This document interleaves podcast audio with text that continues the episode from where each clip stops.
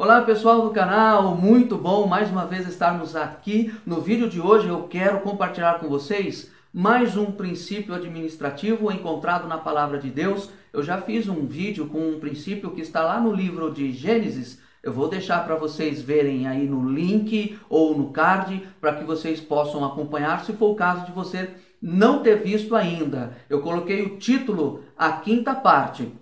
É só você apertar aí depois no final do vídeo para que você possa ser direcionado a esse vídeo. A quinta parte é um princípio muito bom e que vai fazer muita diferença na sua vida se você colocá-lo em prática. O princípio de hoje, ele está lá no livro de Lucas, capítulo 14, a partir do verso 28, Jesus nos ensina o seguinte: Qual é o homem que ao edificar uma torre, ele não se assenta primeiro para fazer as contas se ele tem para começar e terminar, para que não aconteça de ele parar pelo meio do caminho e aí agora ele vai servir de escárnio, vai, vai servir de chacota para as pessoas que enxergarem essa edificação mal feita.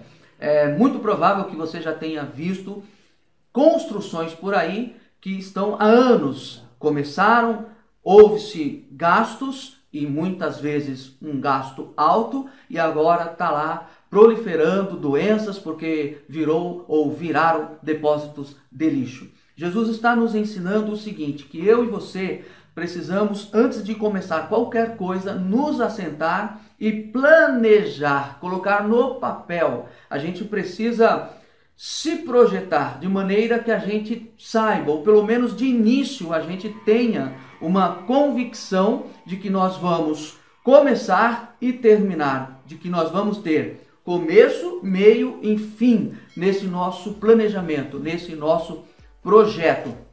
Eu costumo dizer que a palavra de Deus, nós precisamos aprender a olhar para a palavra de Deus não somente do ponto de vista religioso, do ponto de vista espiritual. A gente precisa olhar para a palavra de Deus e trazê-la para o nosso dia a dia, para as coisas que a gente vivencia no nosso dia a dia, seja no nosso relacionamento conjugal, no nosso relacionamento com os pais ou os pais com os filhos, no nosso relacionamento profissional, em todas as áreas, a palavra de Deus ela vai ter algo para me dizer, para te dizer, para que a gente possa agir de maneira correta. E esse não deixa de ser um, um texto que nos ensina muito.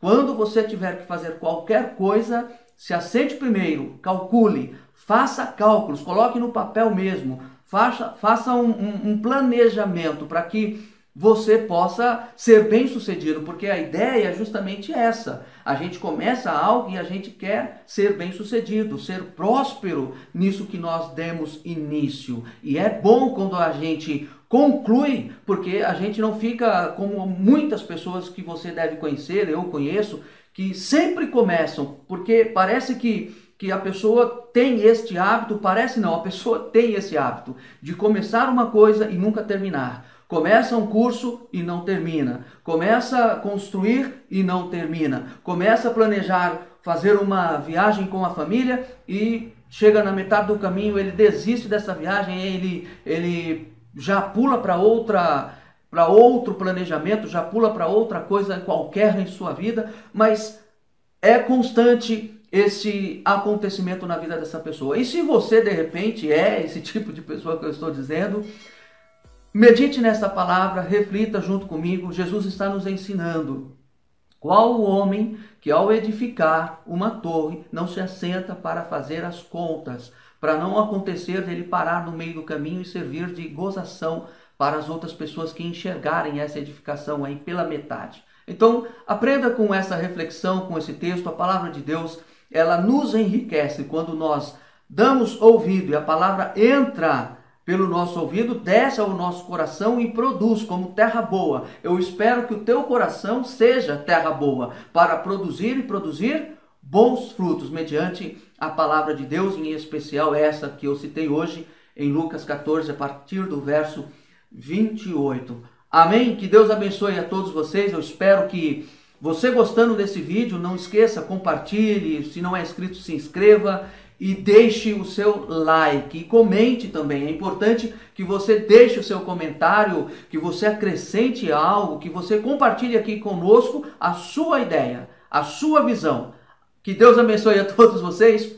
Um beijo no coração de cada um.